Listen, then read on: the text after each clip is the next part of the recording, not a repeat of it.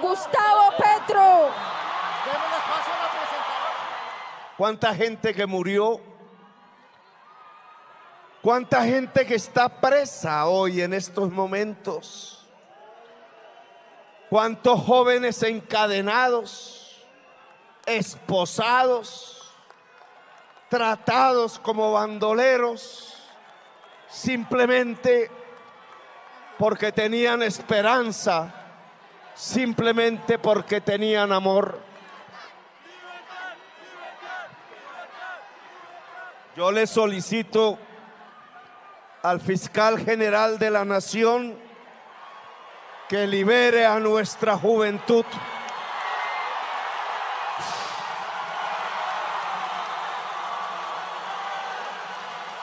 Salve, salve! Começando mais uma live do Conde ao vivo. Porque se não fosse ao vivo, não seria live. Muito bem. Vocês estão bem, gente? Saudações democráticas a todos vocês, caras pálidas que vêm aqui segunda a sexta para curtir uma live descontraída, indignada, emocional, chorosa, carinhosa, sexy, que é a live do Conde. Olha só, gente, quero agradecer a presença de vocês aqui. Nós temos uma semana é, importante, começa, começou bem. Essa história da, da vitória do Gustavo Petro é algo assim espetacular. Acho que muda a história do continente. Viva a Colômbia! Viva a Colômbia! É, muda a história do continente. É, parece que o continente está à espera de Lula, né? Tá todo, todo mundo esperando Lula. E vai mudar. Aliás, é, é tudo, tudo, tem, tudo tem um encaixe, né? É um quebra-cabeça. A vitória do Boric, a, a, a, a o, o, o, digamos, a, o que a Bolívia fez com o golpe, a prisão da é, Anhas lá na, na, Bolívia. Esqueci o primeiro nome dela, como é que é mesmo? Janine Anhas. Janine Anhas. É, o, o, o golpe que foi impedido de ser dado agora no Peru, muito difícil, e a vitória na Colômbia, é, do Gustavo Petro, e dessa vice-presidenta, que é espetacular. Além de tudo, ela é lindíssima. Eu vou, eu vou trazer uma foto aqui dela. Olha a vice-presidenta da Colômbia, junto com o Gustavo Petro, evidentemente, presidente, está lá, mais a Francis, é, é, Francia Marques, Francia Marques, é uma das mulheres mais lindas que eu já vi na minha vida e a história dela também é linda. E eu vou contar hoje para vocês um pouquinho dessa história. Então, é, um, é, um, é uma semana importante. Nós temos, teremos amanhã o lançamento do programa de governo da candidatura Lula Alckmin e mais sete, sete partidos. O programa de governo foi refeito, foi revisado para acolher as sugestões né, é, dos sete partidos que compõem ali a chapa com o Partido dos Trabalhadores. É, inclusive o PSB também, porque compõe a chapa com o Geraldo Alckmin, uma, a chapa forte, a chapa quente do momento. É, bom, temos também o desespero do pestilento, vamos falar sobre isso, mas antes eu preciso falar para vocês, sim, pensa num condão feliz, né? Pensa num condão feliz. Esse domingo, deixa eu contar que ninguém nos ouça, certo? Não contem para ninguém, mas eu estive perto da minha ídola, da mulher mais espetacular deste mundo, que é Dilma Rousseff.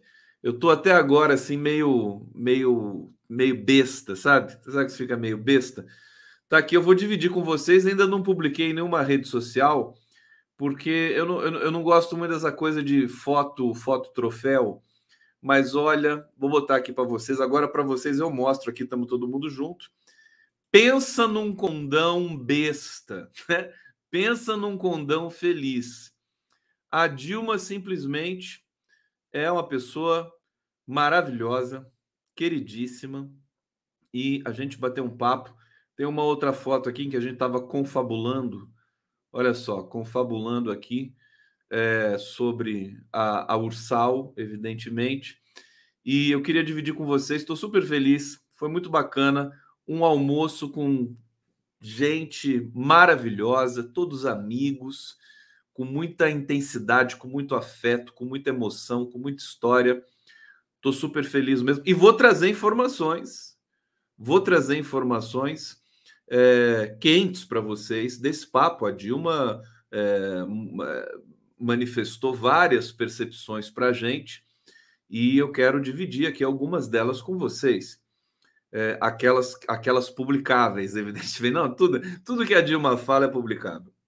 E posso dizer que, assim, somando, subtraindo tudo que foi dito ali, o Brasil está no caminho certo. É claro que a gente não pode é, é, abaixar a guarda, né? É, mas, olha, emocionante. Mais uma vez aqui para vocês, essa foto com a Dilma. Eu dei uma paçoca para Dilma de presente. Aí ela, ela olhou assim e falou: Isso aqui é a paçoca? Ela olhou para mim e a Dilma, a Dilma olha dentro de você, assim, tá conversando com ela. Ela olha mesmo, viu? Se você, se você for meio assim, inseguro, você desmonta na hora ali. Ela olha e, e, e sabe, interpela você. Ela falou: Isso é paçoca? Eu falei: É, Dilma. Trouxe para você lá da minha terra. Levei para ela um doce também, uma taiada, é, um livro de linguística, enfim, cheio de carinho. Eu estava lá, me declarei para ela várias vezes. Você entendeu? Foi demais! Ô Dilma, te amo! E ela assiste a live, me falou que assiste a live. Claro que não todo dia. Mas Dilma Rousseff, olha, eu tô assim. É, é, é, é demais, é demais. É, é uma das mulheres mais, é, enfim, importantes do, do, do, século XXI no mundo, no mundo. Né? Ah, não é só a presidência, né? não é só o que ela passou na, na, naquela presidência da República, tudo, tudo, tudo que perseguiram ela, os golpes baixos que deram nela antes do golpe final, mas é o que ela representa para o país, né? a, uma, uma mulher que lutou pela liberdade, lutou pela democracia, foi presa, foi torturada, né? retomou a vida com profunda e magnífica dignidade. Olha, e, e para ser uma mulher cheia de amor, cheia de gentileza, de generosidade, que ela é hoje, é preciso realmente ser uma pessoa iluminada. Vamos lá, eu vou falar disso e de mais um pouco para vocês aqui na live do. Obrigado pela presença de todos vocês. Prestigiar vocês aqui no bate-papo. Tá chegando aqui um bate-papo colorido já. Ah, é a Tia Zona. Tia Zona tá aqui. Ela já começa com tudo. Pera aí, Tia Zona, que eu vou colocar seu comentário na tela. Obrigado, Célia Lacerda, Diana Teles, Gabriel Blasco, é, a Rodrigo Ferreira. A gente brincou com isso lá, Janja 2030, né? Janja 2030 tá bombando já por aí, né? A Nara Villanova, é, obrigado, Marina Costa Ferreira muito carinho aqui. Live do Conde é amor, né? Amor é live do Conde, portanto, live do Conde é live do Conde. E amor é amor. Adriana Maxim, Maximino tá aqui dizendo que foto linda. Vocês não sabem, eu não vou mostrar a foto de todo mundo que estava lá, porque assim, foi um encontro né, é, discreto e tal. Mas olha, só gente linda, só gente assim, é, o pessoal tava, inclusive, tava todos, tava todos inspirados. E a gente conversou sobre o Brasil, sobre, sobre, enfim, sobretudo sobre o Brasil, né? Não, não, tinha, não tinha como não conversar sobre isso é, é, naquele momento. O Antônio Boulos está dizendo aqui, Conde, fale, por favor, sobre as falas do ministro da Defesa, que praticamente iniciou um golpe de Estado no Brasil. Vamos falar assim. É, aqui, Conde, boina linda. Aquela boina eu ganhei, deixa eu mostrar aqui de novo para vocês. Eu ganhei do Prerrogativas, ganhei do Marco Aurélio, da Gabi, do, do Fabiano, eles me deram de presente lá naquele jantar e eu fiz questão de usar nesse, nesse encontro com a Dilma especial, porque tinha, tinha um sabor especial aqui. É, deixa eu trazer, deixa eu, deixa eu achar aqui a Tia Zona. Cadê a Tia Zona aqui? Vem cá, Tia Zona! Tira esse eco. Tem eco aqui? Tô com eco? A tia Zona aqui. Tô absolutamente viciada nessa live por causa do alto astral do fim do dia. Obrigada, Conde. Viva França! Viva Colômbia! Obrigado, tia Zona. Esperando mais superchats aqui. Eu vou começar, vou deixar para falar é, do, dos bastidores com, com Dilma mais, mais para o meio da live, porque, porque eu quero falar, enfim, quero começar aqui dizendo. Primeiro, o. Tá com eco? Sério? Agora? Agora não acho que. Alguém pode me falar aqui se, tá, se, se o som tá bom? Deixa eu ver se está tudo certo aqui, se está no microfone certo. Tá, tá tudo certo aqui para mim. Se, se, se tiver com eco, é o meu eco natural. Pronto. O eco do meu estúdio aqui, que eu não fiz o isolamento acústico ainda. Tá lá. Não tem eco, som tá bom, tá bom. É o eco aí na sua casa, minha filha. Você tem eco aí. Entendeu? Jerônimo!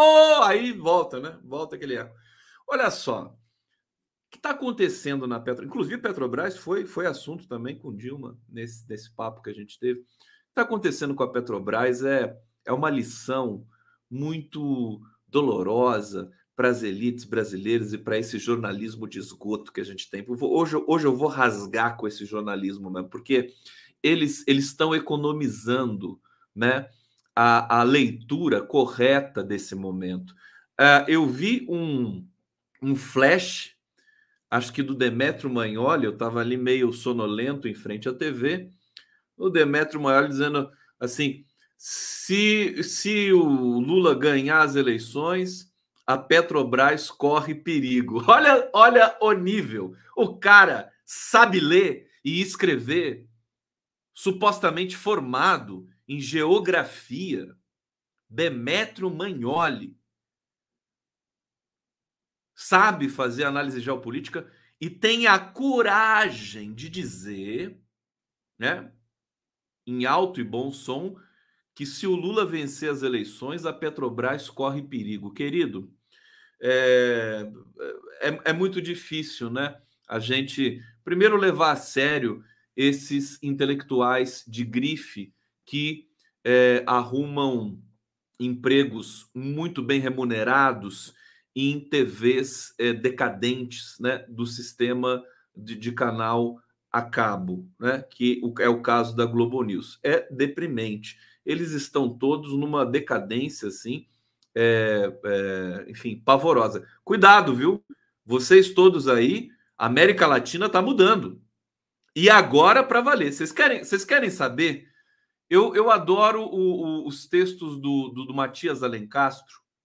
Preciso chamar o Matias Alencastro um dia para conversar com a gente aqui. Eu vou ler o final da, da reflexão dele, hoje publicada no jornal Folha de São Paulo. Ele, o título do, da, do artigo dele é Vitória de Petro na Colômbia, muda destino da América Latina. Eu adorei, acho que ele está certíssimo.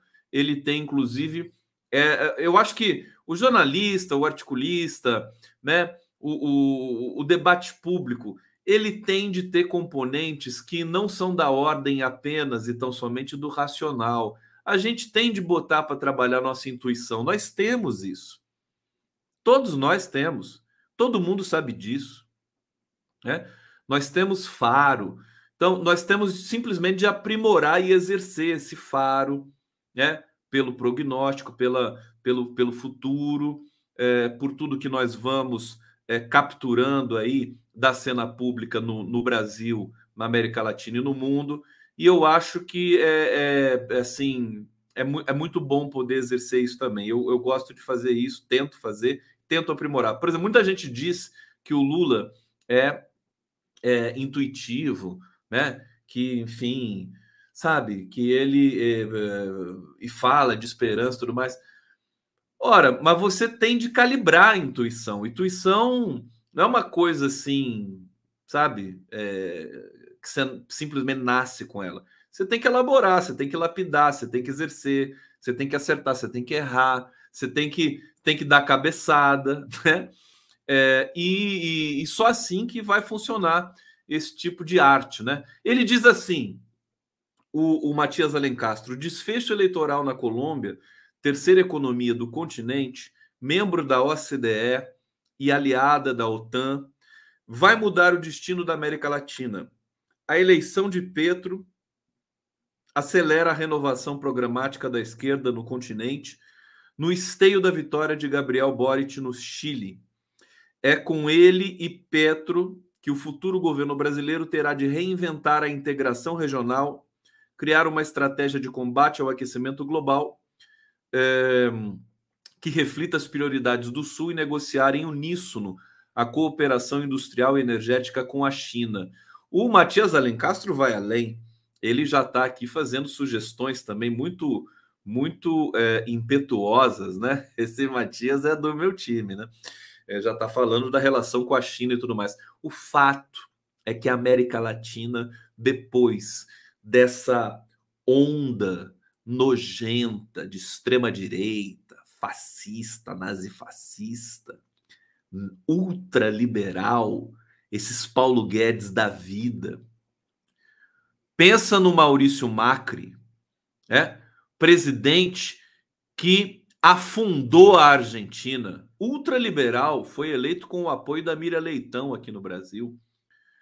O Maurício Macri chegou na Argentina, eu não tenho os percentuais da pobreza, mas ele, ele deixou a população argentina muito mais pobre. Você tinha, da mesma maneira que você vê em São Paulo hoje, você via em Buenos Aires, há tempos a, a, atrás, há dois, três anos atrás, famílias inteiras morando na rua, sem teto na Argentina. Famílias que eram classe média na Argentina. Lá foi até mais grave do que aqui.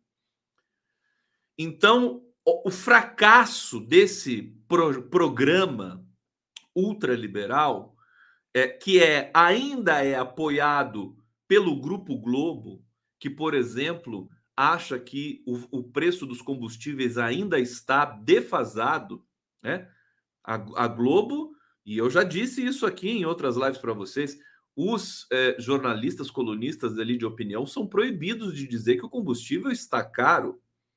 Eles só fazem análise ali naquela região da espuma, na região em que o Bolsonaro está ali no desespero, porque vai perdendo popularidade, porque o preço dos combustíveis aumenta.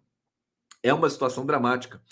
É, é... Então, esse pessoal, eles ainda não acordaram, mas eles estão sendo atropelados pela história, porque o Lula vem com muita força. Né? Quinta-feira nós teremos um novo Datafolha. Posso falar para vocês o que eu estou esperando? Depois vocês me cobram. Eu estou esperando o Bolsonaro caindo dois, três pontos, no mínimo, né? Porque ninguém aguenta mais. As pessoas estão passando fome no Brasil. É, é, a classe média está indignada, emputecida, para falar o português castiço e correto, Classe média está emputecida com Bolsonaro porque não aguenta pagar oito reais o litro de uma gasolina. Tá certo? Você gasta, né? Quantos para encher um tanque de um carro? Que, que quanto que é? Eu nem sei mais porque eu não faço isso, entendeu? Eu não sei mais. É, é, deve ser que 300, 400 reais para encher o tanque do carro. Alguém pode me ajudar? Quanto custa para encher um tanque de um carro? Quem que enche o tanque do carro hoje em dia? É uma loucura. É uma loucura. Então, é, ele está perdendo, está perdendo, ele sabe, pesquisas internas apontam isso, também não estou falando só de alegre, né? A gente sabe de, das pesquisas internas que não são publicadas, elas vão apontando essa tendência. 400 reais para encher o tanque do carro, Emerson Borges está dizendo aqui. Pois é. E álcool, 220 reais. A Lacélia Soares, Soares dizendo mais de 350 como é que fica né, a população brasileira? Então não tem como fazer mágica e dizer que o Bolsonaro tem base social, né? Isso tudo está se, se, tá, tá se estilhaçando nesse momento. Mas isso é uma outra história. É, eu, eu só quero dizer que a América Latina, é, com essa com esse circuito, é uma coisa, é até bonito e poético, gente, sabe? Primeiro a Argentina, na verdade a Bolívia, que já era presidida pelo Evo Morales, o primeiro indígena a presidir um país, né? Sofreu aquele golpe é, violento, teve de fugir da Bolívia para não ser morto, tá certo? É, e, e, eu fiquei, confesso que fiquei imensamente feliz de ver o Evo Morales voltar para a Bolívia, né? É, porque ele poderia ficar no exílio eternamente se a Jeanine Anhas, enfim, se o golpe tivesse permanecido ali. Bolsonaro está com medo, com muito medo. Esse, esse, esse sinal aqui é de Libras brasileiro, né? Significa medo, né? Isso aqui, medo. É, tá com muito medo, porque a, a Jeanine Anhas, pegando 10 anos de cadeia, né? Se eu fosse o Temer, Eduardo Cunha, talvez o Eduardo Cunha já deu os passeios dele pela prisão, né?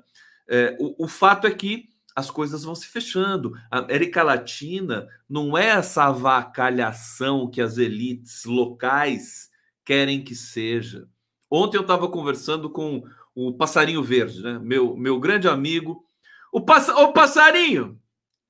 Passarinho, que som é esse? Eu não lembro daquele programa na cultura. O Passarinho Verde, tudo bem com você? Você é passarinho verde ou vermelho? Ele assiste a live também. Eu não posso dizer quem é, porque ele não gosta de, de ser, de, de ficar exposto. Mas ele é um interlocutor assim, né? É, é quase que um. Eu tenho é, id, ego, superego, né? A tripartição do sujeito tradicional que todos temos, né? mais o passarinho verde, né? O passarinho verde ele habita a minha cabeça aqui. E ontem a gente estava conversando e eu estava falando para ele, eu estava repetindo aquela história putz, o Abílio Diniz começou um programa na CNN, entrevistou o Jorge Paulo Lemo, como eles são burros, dois milionários, dois bilionários, eles são muito idiotas. Eu falei isso para Dilma também. Mas não vou falar o que ela falou. eu falei, falei isso para Dilma. Falei, olha, ela me olhou, arregalou o olho assim, né? Eu falei, gente, eles são, eles são muito, é só clichê, só lugar comum, e eles estão desesperados também. Existe uma síndrome de bilionário hoje, eu poderia nomear de síndrome do, do Elon Musk, que o cara assim, o cara é bilionário, ele compra tudo que ele quer. Ele compra o iate, ele compra as viagens que ele quer. Viagem nem se fala, quer dizer, é uma coisa totalmente. O Elon Musk, na falta de, de, de, de ter, digamos, desejo de viajar, de conhecer, é, é, o Iraque, que é um dos países mais lindos do mundo, né? O Irã, de conhecer a Rússia, de conhecer a China, né? Ele quer conhecer o espaço, né? Para ele, assim, eu já conheci o mundo, não, agora eu vou conhecer o espaço. Aí criou lá a SpaceX, lá aquela merda lá e tal. Enfim, eu acho horrível, tá? Desculpa, mas eu acho. Então, síndrome de Elon. E aí, o bilionário compra tudo que ele quer. Só que o que nos torna sujeitos o que nos torna humanos, ele não pode comprar. Você sabe que aquele, aquele ditado que é, é, você compra a felicidade, né? Quando você tem muito dinheiro, ah, você compra tudo e aquilo garante a tua felicidade. Isso é, é da mais falsa e absoluta percepção de todos os tempos. Inclusive tem um filme clássico que é Felicidade Não Se Compra. Isso realmente a gente precisa mudar o patamar dessa discussão de achar que as pessoas que têm muito dinheiro são inteligentes porque têm muito dinheiro. Tá certo? É, não é assim que funciona. E aí a gente percebe isso vendo um Jorge Paulo Leman é, é, dizendo publicamente as piores besteiras e demagogias né, que uma criatura de Deus pode falar nessa terra que o chão há de comer. Não, essa terra que o chão há de comer é outro. Desculpa, confundi os ditados aqui, né? Agora, tô de propósito, de propósito. Agora, o, o é, é, uma loucura. Então, assim, o que, que você não pode comprar? Você não pode comprar, as pessoas não podem gostar de você. Né? Você é bilionário, mas ninguém gosta de você. Esse é, o, é a síndrome de Elon Musk. Essa é a síndrome do Abílio Diniz. É a síndrome do Jorge Paulo Leman. Que quando você tem muito dinheiro, as pessoas vão gostar de você, não pelo que você é, mas pelo que você tem. Então é uma maldição. E aí o que, que acontece? Depois das redes sociais, os bilionários é, acharam que é, poderia haver uma chance de alguém gostar deles, né? É, é pelo que eles são. Então eles começam a fazer programas, né? Começam a aparecer, começam a ter programa de entrevista, tá certo? Começam a fazer lives, né? Teve a, a, a Miriam Leitão recentemente fez uma live com os três principais banqueiros brasileiros. O que, que adianta para discutir a Amazônia? sabe? Esse pessoal que esfola né, o Brasil, rouba todo o dinheiro do Brasil, joga para o exterior, que colabora para a desigualdade social que tem no país, falando sobre preservação da Amazônia, é uma piada de péssimo gosto. Então, só para dizer para vocês o seguinte: a América Latina está varrendo isso da história e ela está impondo um processo, a meu ver, de vanguarda nessa história. A gente viu a Europa em frangalhos com falta de é, lideranças na gestão da questão da, do conflito na Ucrânia. A Europa está em péssimos lençóis, são os piores é, chefes de Estado da história da Europa, a meu ver, humilhados, subservientes, poodles né, dos Estados Unidos. Por sua vez, os Estados Unidos está em uma péssima situação. O Biden tem péssima popularidade. É, é, enfim, e, e, nos Estados Unidos você tem, uma, você tem uma sociedade também desigual, você tem uma estagnação econômica ali em função também da subida de juros recente. Né? É, então, a América Latina começa a despontar como o centro político intelectual nervoso do planeta. O Lula, olha, gente, não, não é mole, não é mole.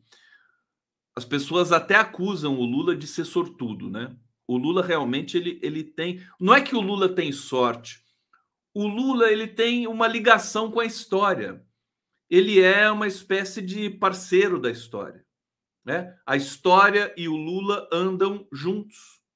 É impressionante. O que está acontecendo nesse momento? Ele está voltando ao governo brasileiro, um dos maiores países do mundo, com as maiores riquezas naturais e humanas do mundo, porque o povo brasileiro é o mais criativo, sem querer é, me desfazer de nenhum outro povo no mundo, mas os, os povos brasileiros, né, como eu gosto de dizer no plural, são criativos, são inteligentes.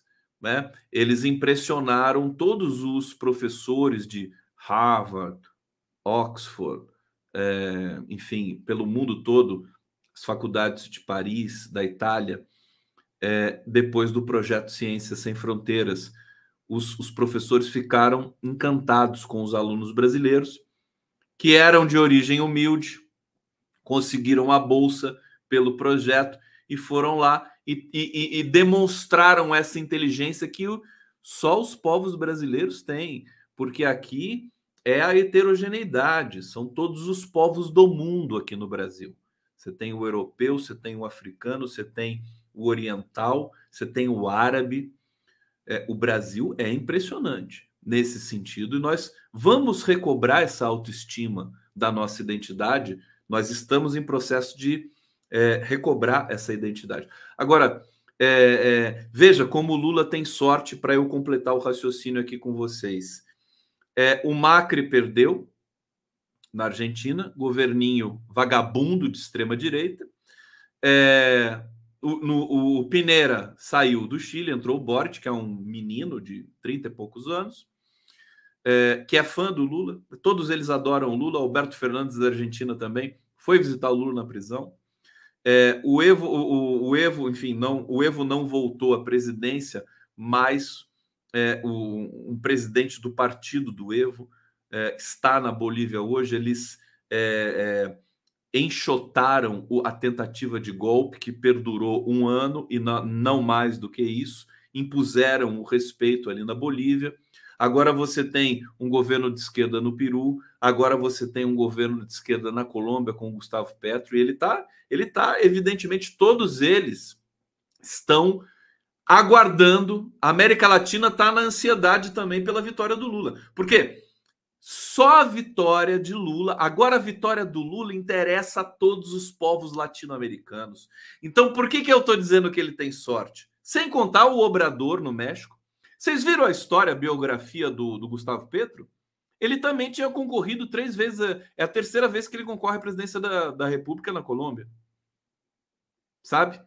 É, então, esse é o exemplo do Lula. O, o, Lula também concorreu três vezes e perdeu três vezes antes de ganhar a primeira vez. Então, gente, é, é, o cenário na América Latina. Agora estamos todos à espera da vitória de Lula. O mundo olha para o Brasil e, sobretudo, a América Latina. A vitória do Gustavo Petro ela é simbólica, ela é emblemática, ela é divisor de águas para a América Latina, é divisor de águas também Brasil ajuda a afundar o bolsonarismo. Ajuda a afundar o bolsonarismo. Então a gente vai ter, pela primeira vez, o continente latino-americano é, fortemente de, num, num processo de coesão. É claro que vamos ter diferença, claro que vamos ter tensões, né? Mas num processo forte de produção de uma nova fase da política global uma, um novo momento que se preocupa com o meio ambiente de verdade, que se preocupa com o combate à desigualdade de verdade, que não, não são, digamos, promessas vazias e demagógicas, como muitas vezes a gente viu acontecer na própria Europa. A Europa está a desejar. Eu estou muito feliz de estar na América Latina nesse momento. E é hora também do Brasil, do Brasil, é, se colocar na América Latina, porque as elites brasileiras acham que não são latino-americanas. Elas querem ser europeias. E aí eu, eu acabei esquecendo o que, que o passarinho verde me falou, né? Eu estava falando para ele. É digressão, live do Conde de digressão. Música! Música! Live do Conde! Obrigado, obrigado, obrigado, obrigado, obrigado. Alcimar, bem-vindo, seja bem-vindo, Alcimar Conde. Tem que fazer cortes da sua live para divulgação. Querido, se eu tivesse tempo, eu faria. Juro para você. É, mas realmente é, é, eu, eu prefiro, eu jogo tudo. Se você quiser fazer, quem quiser fazer cortes da live do Conde, eu monto um canal de cortes. Fica à vontade, eu autorizo. Pode fazer o que você quiser. Tá? É, mas eu realmente não tenho condições nesse momento de, de fazer isso, porque é muito trabalho nesse momento. Ainda bem, né? Estou trabalhando bastante mesmo. E, e assim, mas o que, que eu ia falar do passarinho verde, né, para vocês? Tá tudo bem? Vocês querem vinheta? Tá na hora da vinheta já? Cadê, cadê o, os viciados em vinheta? Por favor, se manifestem aqui na minha live. Cadê aquela bolsonarista que apareceu aqui na sexta-feira? É, ficou até o fim, né? Foi trollada por todo mundo aqui, ficou, ficou, ficou, e disse que me amava e tal. Cara, ela não tá aqui hoje? Ficou traumatizada, minha filha? Hein? Aparece. Eu adorei, adorei cuidar da, da, da bolsonarista aqui. Tem mais bolsonarista aqui? Tem que ser mulher, porque os homens são todo, todos idiotas, né? Todos não, né? Os de direita em especial, né? Porque, vou te contar, tanto que a gente vê nas pesquisas do Datafolha, do, da Quest, né? É, entre os homens, o Bolsonaro ganha. Né? Entre homens de 27, aquela faixa, aquela faixa estranha, né? É, é, até 48 anos, alguma coisa assim, o Bolsonaro vence. Né? Como é que pode? Né? Vergonha ser homem. Aliás, a parada gay de ontem na Avenida Paulista, 4 milhões de pessoas, a gente percebe o que é o futuro da humanidade, né? O futuro humanístico da humanidade essa coisa binária, né? Essa coisa binária, homem e mulher. Esse é um saco, né? Tudo bem se a pessoa for hétero e tal. Eu acho que eu até sou, mas enfim, tá, nunca se sabe. Sabe, uma pessoa, beleza, vai, seja feliz. Mas, sabe, a gente é um pouco melhor do que isso, né? De uma fatalidade biológica, assim, né? Esse nível rasteiro de intelecção. O mundo é muito maior do que isso. Então, a tendência eu acho que é essa, pelo menos a gente ser feliz né? Vamos ser felizes, felizes. O negócio é a vida, querido, celebrar a vida, tá certo? Parar com essas infantilidades racistas, preconceituosas. O cara tem preconceito, né, com povos, tem preconceito com gay, tem preconceito com Bolsonaro, bolsonarismo, né? Então não dá. Mas finalmente eu vou dizer para vocês o que o passarinho verde me disse. Eu falei para eles do, do, do Jorge Paulo Lema, né? Falei, eu fiquei, eu fiquei assombrado. Falei para ele, querido, eu fiquei assombrado com o Jorge Paulo Lema. Como é burro, como é idiota, como é limitado. Que dó que deu dele, sabe? E o, e o Abidinista também. E aí ele me disse assim, querido, eles não são brasileiros. Esse pessoal não é brasileiro. O Jorge Paulo Lema não mora no Brasil. Todo o dinheiro dele está fora do Brasil. Todos esses bilionários, você entendeu? Eles, eles não são brasileiros. As elites brancas racistas não são, eles não são brasileiros. A gente pode até é, aprofundar isso filosófica e juridicamente em algum momento, dizer assim: você é brasileiro mesmo? Tem certeza? Vocês querem vinheta, né? Então foi esse o recado do passarinho. Deixa eu botar a vinheta para vocês. Vocês querem vinheta ou querem outra coisa? Não, tem vinheta aqui. Deixa eu botar a vinhetinha bonitinha para vocês.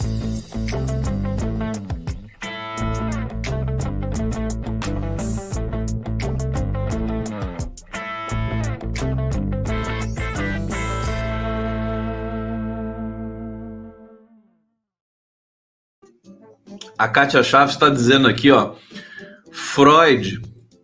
Freud já disse que somos todos, sem exceção, bissexuais. Isso é há mais de 100 anos, né, Kátia? Não necessariamente precisamos nos relacionar, nos relacionar com pessoas do mesmo sexo, porém está na nossa biologia. Freud explica. É, é, é, é curioso, as mulheres entendem isso com mais facilidade. Por isso que eu acho que é, as mulheres, assim, acho não, né? Tenho certeza, são muito mais inteligentes que os homens se, se for fazer essa distinção binária, que também não é muito lá essas coisas, mas eu me lembro que eu dei aula para um grupo de senhoras idosas, minha terceira idade, era um grupo aqui de Caçapava da minha cidade, lindo, as mulheres, todas elas, assim, é, eram senhoras de outra geração, é, como é que eu posso dizer, com, com recursos, enfim, elas tinham recursos, mas elas, elas estavam muito mais é, é, preparadas para acolher o novo, para acolher as discussões da contemporaneidade. Os homens não são assim. É terrível. A testosterona é uma maldição. Uma maldição. Bom, é, deixa eu falar um pouco então do encontro é, com Dilma. É, algumas coisas que nós falamos. A primeira coisa é que a Dilma ela tá, ela, ela realmente é, sabe como é que funciona, né? Esse esse cenário das Forças Armadas no Brasil. E ela disse o seguinte, né? Vou, vou, vou passar aqui, meio que relatar para vocês. Nós temos 100 é, generais no Brasil. Quatro estrelas, se não me engano. Não sei se são 100 quatro estrelas, mas uh, eu me lembro dela dizer isso, né? E de uma certa maneira, o Bolsonaro é, cooptou todo mundo, né? Ele coopta os generais, né? Os cabeças e distribui cargos. Você tem um, um general que era é, que não era de direita, que é o Amaro, se não me engano, e que foi pro para a Caixa Econômica. Tá com é um dos diretores da Caixa Econômica Federal. Ele deve ganhar ali um salário de 60 mil reais, mais o que ele ganha como general, enfim, mais outros pinduricalhos. Um cara desse, nessa lógica, né, é, mesquinha, barata, né, de, de, das elites brancas, enfim, um pouco também dessa subjetividade torta né, a que nós chegamos diante de um capitalismo é, é, desalmado, como diz o Fernando Haddad, é, ele não vai, ele não vai, é, é, digamos, atacar o Bolsonaro. Não vai atacar. Então, assim, a rigor, o Bolsonaro tem. Por isso que o Paulo é, Sérgio Nogueira, que é ministro da Defesa, ele está lá fazendo, cumprindo o papel dele de, né, é, é, preposto do Bolsonaro, né? gerando a tensão que vai recrudescendo com questão das urnas eletrônicas e da aferição das eleições de 2022 né? no Brasil. E esse, essas tensões vão aparecendo. Então, qual que é o detalhe? Né? O que, que a Dilma deixou um pouco a entender ali no, numa conversa com a gente? É que se ele, se o Bolsonaro quiser dar um golpe em moldes clássicos, ele só não tem, digamos, o que é consenso, ele não tem o STF. Ele não tem o STF e não tem o TSE. A rigor. Então, você não consegue dar golpe se você não tem o, o STF do teu lado. É uma loucura, né? Você não consegue, você tem que ter o, o STF, você tem que ter o empresariado e você tem que ter os milicos também. Os milicos, até onde eu entendi no discurso da Dilma, eles estão perigosamente ainda atrelados ao Bolsonaro. É, nós tínhamos outros interlocutores ali de peso e é, eu, eu, eu, eu tenho também essa posição de entender que não vai, o, o, a frase não vai ter golpe é infeliz, mas não há condições para isso mais, né? Não tem condições. O Bolsonaro vai tentar, vai surtar, vai se jogar na parede. Nós teremos, possivelmente, vamos ter violência e tudo mais, mas não, não dá mais. Até com essa vitória do Gustavo Petro na Colômbia, quando a gente estava lá né, conversando, a gente não sabia do, da vitória do Petro. Se a gente soubesse ali naquele momento, né, da vitória do Petro, eu acho que a gente poderia ter rumado para outros caminhos ali no, no debate. Outra coisa importante, então, assim, para dizer para vocês, é, eu estou realmente bastante seguro de que o que vai ser problemático nessas eleições vai ser o processo, vai ser a chantagem no Bolsonaro. Mas, assim, a campanha do Lula está redonda, a gente tem ali um. um. Vocês sabem que o, o marqueteiro do, do Gustavo Petro é o marqueteiro do Fernando Haddad. Eu estou com a matéria aqui, não me lembro o nome dele, mas é o marqueteiro do Fernando Haddad. E a campanha do Gustavo Petro na Colômbia, ela teve um, aquele charme da campanha do Lula de 2020, de 2002, né? Teve, tem um charme da, do, do próprio imaginário do Partido dos Trabalhadores no Brasil. A, a América Latina está um pouco. Eles estão chegando num, num, estágio que o Lula tinha chegado com o PT em 2002 no Brasil. Né? O sonho, a esperança, a, a, o compromisso com o meio ambiente, o combate à desigualdade, combate à fome, tá certo? Eles estão chegando muito fortes e com aquela emocionalidade que só o Lula soube propiciar nas campanhas. O Lula, vocês sabem, ele é adorado na Argentina. Ele é, é, é os argentinos veneram, os argentinos que são, evidente, até os que não são de esquerda, porque quando você tem uma, um ícone, né, político que é, mas, mas que está longe de você, né, não importa muito o apito ideológico que ele toque, né? O Lula é adorado. Se fizer uma pesquisa de popularidade com o Lula na Argentina, acho que ele vai ter mais popularidade lá do que no Brasil. É, e de maneira geral na América Latina também. Mas só para só organizar um pouco o, raciocínio que eu quero é, dividir com vocês, é, para fechar e para dizer que por que, que o Lula é tão sortudo. Então, ele tem uma situação agora no continente profundamente favorável a ele, profundamente favorável a um novo ciclo democrático no Brasil e que depende da vitória do Lula para se concretizar definitivamente. Quer dizer, o Lula vencendo com todos esses governos progressistas no continente, nós teremos um momento auspicioso, fantástico, de integração inédita, que vai assustar os Estados Unidos. Podemos até ter, ter problemas com relação a isso, né? Uma América Latina tão coesa, tão unida, tão, tão é, é, compartilhando dos mesmos valores, ela vai assustar o mundo. Não tenha dúvida. Vai assustar o mundo. E se esse bloco né, é, tomar a independência é, é, definitiva para negociar acordos com China, até mesmo com Rússia, tá certo? Certamente com a África vai ser uma integração também, acho que profunda. É o canto do cisne para esse império, esse imperialismo estadunidense que vem matando tanta gente depois da Segunda Guerra Mundial. Eu sempre vou lembrar do tweet daquele diplomata chinês, logo depois é, do, do conflito deflagrado é, Ucrânia-Rússia, que não é Ucrânia-Rússia, é Estados Unidos e Rússia. Os Estados Unidos usam a Ucrânia né, de maneira criminosa é, para, é, digamos, é, afastar a Rússia do jogo central da economia internacional, é, a gente, a, a, o, o tweet desse diplomata chinês dizia, ele contabilizava quantos, quantas mortes os Estados Unidos promoveram pelo mundo, quantos países foram invadidos pelos Estados Unidos, o genocídio que eles promoveram depois de 1945, depois do fim da Segunda Guerra Mundial, até os dias de hoje. Então, passa por Vietnã,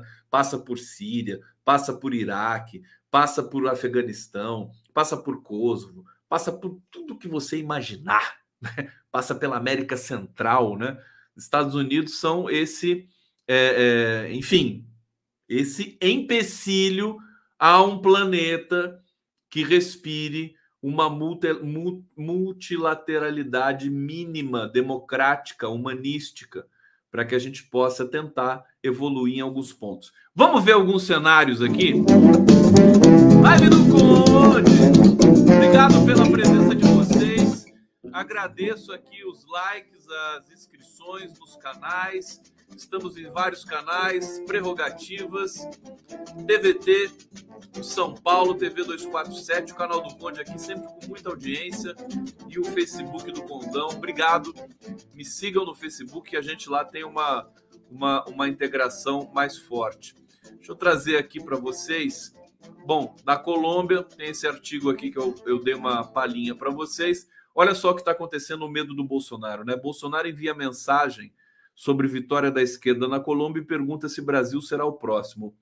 O, o verme está assim, é, é, tremendo de medo, né? Deixa eu ver se está a mensagem que ele mandou aqui, senão vou ler uma aspa. A matéria da Mônica Bergamo. É, é, ele enviou, o Bolsonaro enviou uma mensagem, uma lista de transmissão que mantém no WhatsApp, que comenta o resultado das eleições da Colômbia. O candidato de esquerda, Petro, foi eleito em silêncio publicamente. Você vê, o Bolsonaro não falou publicamente, ele já está com medo, né? Ele já não está querendo ser. É, um Bolsonaro normal, ele já teria insultado Gustavo Petro. Mas ele está com medo, ele já está recolhendo um pouco a, a, as atrocidades que saem daquela boca imunda, né? Bolsonaro encaminhou por mensagem a um grupo restrito é, que, que tinha o título Ex-guerrilheiro vence eleição. É, deixa eu ver. Bolsonaro escreveu Cuba, Venezuela, Argentina, Chile, Colômbia, Brasil. É, ele está tentando produzir artificialmente uma chantagem, né? Com os interlocutores ali também deles imundos, né? Imundos dele, é, de que o Brasil é o próximo. Mas isso está escrito, está claro, está é, é, tá, tá encravado ali, né? O próximo é o Brasil. Todas as pesquisas atestam isso. É, e também um discurso forte de manutenção de uma mínima institucionalidade, pelo menos, pelo menos na confecção das eleições brasileiras. Hoje, hoje o Jornal Nacional ele, ele fez, eu assisti um pedaço, né? Duas matérias, uma uma que é uma vergonha muito grande, o Jornal Nacional fez uma matéria de pessoas acima de 70 anos que voltaram a trabalhar. Aí eles mostram o gráfico e o gráfico está lá. É, a partir de 2016, as pessoas idosas, muitas pessoas idosas voltaram a, a, a trabalhar no Brasil. A curva subiu, assim, subiu, subiu, subiu. E aí, e, e voltaram a trabalhar por quê? Porque a aposentadoria não estava dando conta mais, porque tem inflação, porque eles têm que comprar remédio porque a pobreza tomou conta do Brasil, né? Porque a inflação começou a tomar conta do Brasil, a desorganização social, certo? E aí os idosos que estavam lá aposentados nos idos de 2015, quando a gente ainda tinha democracia, eles agora foram obrigados a voltar a trabalhar. A matéria, ela, ela elogia o processo, ela diz: olha que bom, né? Os, os idosos brasileiros se sentem é, com energia para voltar a trabalhar, então eles estão trabalhando. E aí a jornalista pega um Uber de um senhor de mais de 70 anos para mostrar que até pilotando Uber os idosos os velhinhos brasileiros estão fazendo e que isso é bom porque eles são jovens, eles, eles sabem navegar pelo, pelo Waze, eles sabem mandar mensagem, eles sabem pagar a conta pelo celular, né? Olha a, a, a canalice dessa da, editorial. O nome disso é canalice editorial. É da, daquela, daquela safra de matérias que o gás está caro, né? E uh, eles começam a elogiar, não, porque forno a lenha é muito mais saudável. Né? É a mesma coisa. A gasolina tá cara, andar de bicicleta é maravilhoso. É isso, né? Então, desde fatalmente de 2016, né? É o ano do golpe é, no Brasil. E aí, o que, que vocês estão assistindo aqui? Vocês estão falando, estão falando aqui no, no. Conde, é possível dar like pelo controle remoto da TV Smart? Veja e ensine os telenautas. Eu não sei. É possível dar like? Vocês devem saber aqui melhor do que eu. É, é, pelo, pelo, pelo controle remoto da TV Smart. Eu não sei. Mas se você tiver o celular na mão, querido, é só você colocar no celular ali e dar um like também. Não sei, tudo bem. É, deixa eu ver aqui o que vocês estão falando mais. Uruguai aposentadoria com 60 anos. Irene Jacob, a grande atriz francesa. Você é Irene Jacob? Claro que não, né? A Irene Jacob. E tem essa foto dela aqui que é linda. Eu tenho um fraco por isso. Desculpa. É, deixa eu ver que eu fico até desconcentrado. A Irene Jacob. Aparece esses. Se aparecer, se aparecer um perfil aqui, Emmanuel Bear eu adoro cinema francês, né? É, quem mais? A, como é que é o nome daquela atriz que fez o Coração Valente com Mel Gibson? Sophie Morceau. Morceau. Sophie Morceau. Por favor, não façam perfis assim que vai desconcentrar o condão. Na verdade, eu tô, eu tô impressionado com a beleza da, da vice-presidenta é, colombiana. Vou botar de novo ela aqui, né? a Francis Marques. Aqui o mapa da Ursal. Eu vou falar mais da Ursal para vocês. Deixa eu já fazer propaganda. E aqui, e aqui é inspirado no Tchakov. E que comecem os golpes, né? Que comecem os golpes. Que depois da vitória do Petro na Colômbia, agora a, a direita vai ficar lá, né? Matutando, conspirando, não sei que e tal, para fazer o golpe. É. E aqui, deixa eu já convidar. Amanhã tem o Gilmar Tato no podcast. Daqui vai ser muito bom. Gilmar Tato virou um craque, hein? Ele tá. Amanhã vai ser importante. Falar de comunicação com o coordenador nacional de comunicação do PT. E na quarta-feira eu recebo a Ive Bruxel. Vocês conhecem a Ive Bruxel? Política no TikTok. A Ive Bruxel é fantástica, é uma influencer, uma influenciadora é, eu descobri hoje que ela também é formada em direito e, e que ela bomba, né? Vocês compartilham milhões de vídeos dela e ela é fantástica, né? Tá aqui na quarta-feira, 5 e meia, teremos Yves Bruxel. Deixa eu colocar eu e a Dilma. Não, não, eu e a Dilma de novo, não, né? Chega, né? Não ficar ostentando foto com a Dilma, né? Que que, que sabe o que ela estava me falando nessa hora aqui? Assim, sabe o que ela estava falando? Ela falou, Conde, Conde, você não sabe. Não, ela estava falando o seguinte: vou lembrar aqui. Governar um país, né, a, a, o desvio, né, essa coisa da corrupção, desvio de dinheiro, desvio de verba, o serviço público tem disso, tem muito disso, sabe? E basicamente governar é você fiscalizar para as pessoas não desviarem, porque é, é do é, é, é, é da subjetividade, entendeu? Ao mesmo tempo que você tem muita gente competente, vocacionada, honesta, como a própria Dilma espalhada pelo Brasil, mas você imagina pilotar um país que você tem mais de 100 mil funcionários públicos, muito mais, né? Mas assim, só no executivo, você tem que delegar as tarefas, tem que produzir os projetos, aí você tem que é, é, é, é fiscalizar a execução dos projetos e também monitorar se tem alguém desviando para algum outro lado. Essa é a complexidade da administração pública. E os governos do PT, e a Dilma disse assim: governar é isso. Governar é você ficar atento em tudo que está se fazendo, por exemplo, nas estradas brasileiras, de, de, do, do Oiapoque ao Chuí. Né? que está sendo construído? O que está sendo feito? Mesma coisa, Petrobras, Eletrobras, é, é, agências de, de, de, regulação, ANAC, né? Você tem que estar presente. Você tem. E aí, só o tempo você vai conseguindo produzir uma uma coesão, um grupo azeitado, vamos dizer assim, aspas, né? Que possa né, conduzir para o desenvolvimento. e que Mas isso é do ser humano, tem em todos os lugares do mundo. Corrupção, desvio né, de verba pública. Então, governar, ela disse, é muito. Você, você perde 50%, 60%, 70% da tua energia controlando, né? Busca tomando conta para que as pessoas não desviem dinheiro, para que você não tenha esse problema. Veja, você imagina o Brasil com Bolsonaro, que é, é uma pessoa que não se importa. Qualquer setor público no Brasil, hoje, a pessoa, se ela não desviar o dinheiro, ela vai ser demitida. É, é uma. O Bolsonaro estimula. O orçamento secreto estimula. É muito dinheiro. Que o Brasil, o PT deixou o Brasil com muito dinheiro em caixa, né? E tá, tá segurando até hoje, mesmo com esse governo de rapinagem.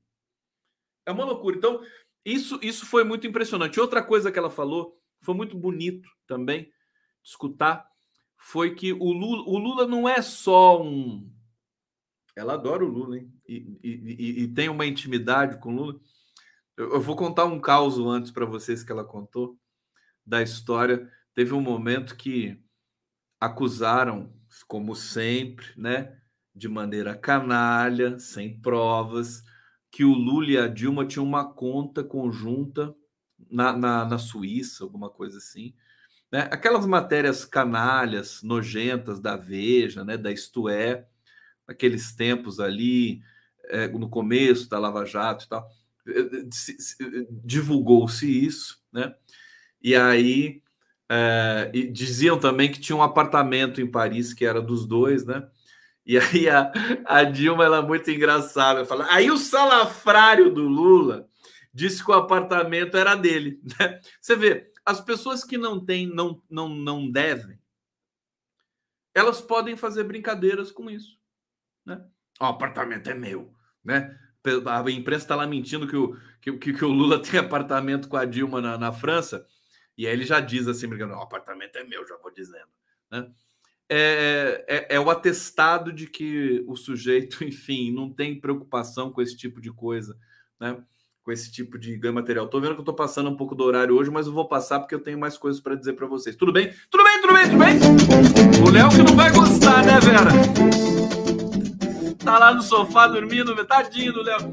Eu vou terminar no tempo certo, eu vou terminar. Amanhã eu trago mais notícias para vocês. Mas só para finalizar e falar da sorte do Lula, né? Ele vai pegar um continente é, é, todo todo direcionado e todo todo na expectativa de que ele logre êxito junto com né, o Alckmin é, é, e, e, e, comece a colocar em prática as políticas públicas. Outra coisa que vai ser super importante, o, o PT tem muita experiência na produção de políticas públicas, né? Já não é de hoje. O PT vai ser importante para o Boric no Chile, para o Petro na Colômbia, eles vão vir aqui, vão buscar soluções de produção de políticas públicas. Você imagina, por exemplo, a Tereza é, é, Campelo assessorando um conjunto de políticas públicas da Bolívia. Você imagina Miriam Belchior, evidentemente, discutir com os, os executivos e os, e os, e os é, é, políticos dos, dos respectivos países, mas o PT tem essa massa crítica, tem essa experiência que pode. Você imagina a América Latina sob o signo de Lula. Quer dizer, vai virar um bloco com muita potência no nosso horizonte.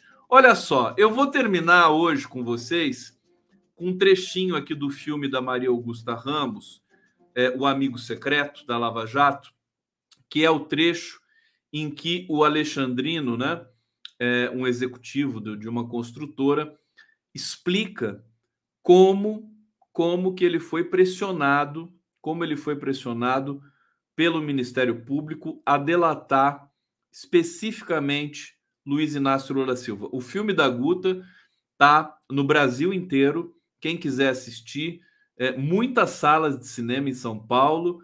É, hoje não vai dar tempo de eu, de eu elencar aqui para vocês, amanhã o elenco. Muitas salas de cinema no Rio de Janeiro, Centro-Oeste, no Nordeste, as principais salas. Fantástico lançamento de um documentário como esse. E hoje eu quero terminar com esse trechinho é, selecionado aqui para o Prerrogativas é, do filme da Maria Augusta Ramos. Olha, um beijo para vocês. Tem muito mais coisa para eu dizer para vocês amanhã, continuando essa live de hoje. Amanhã a gente retoma esse papo. Super beijo com vocês, amigo secreto. Aliás, muito traumático, muito duro, né? É, é, muito duro. Aí eu uso o testemunho do Alexandre aqui do meu lado. Eu e outro colega meu, nós levávamos bola preta. Ah, você não falou o suficiente. Vai e volta, vai e volta, senão você, não, não aceitamos o teu acordo. Será uma pressão em cima da gente. E aí estava nítido que a questão, minha questão era uma questão com Lula, que ele queria saber o que, que o irmão do Lula, o filho do Lula, não sei o que do Lula, as palestras do Lula. Se, se eu falasse mais, eu estaria inventando, eu estaria contando uma mentira como aconteceu com alguns que você sabe notórios, que eu não vou falar aqui, que mentiram para tentar escapar. Não, eu contei a verdade. Eu cheguei ao limite da, da minha verdade. Né? O que, que era Caixa 2, o que, que era legal? É, porque parecia que era tudo uma coisa só, mais organizada. Não, não, não. Não se misturavam na operação. Logicamente, tinha algumas pessoas em cima que sabia o que, que é para um para outro, mas entre eles não se falava. Entendeu? E a dinâmica do Caixa 2 para nós não era bom nos expormos e às vezes, às vezes para o candidato também não era bom se expor também. Tá? Por exemplo, na campanha de 2014, que é clara, a campanha ordem de grandeza para Dilma e para o Oeste foi mais ou menos do mesmo tamanho. Eu não vou dizer o nome do santo, mas tem um colega meu que foi preso em Curitiba, foi preso em Curitiba Chegou lá, o pessoal começou a perguntar sobre caçadores aqui. Ele falou assim, mano, é, esse aqui é para o Aécio Neves. Na hora que falou, eles se levantaram e soltaram ele. Isso é lava-jato? Isso é corrupção? É, é um sistema anticorrupção? Ou é uma questão direcionada? A minha colaboração tem vários caçadores, mas não infinitos não aconteceu nada com ninguém. Aconteceu comigo, com eles nada.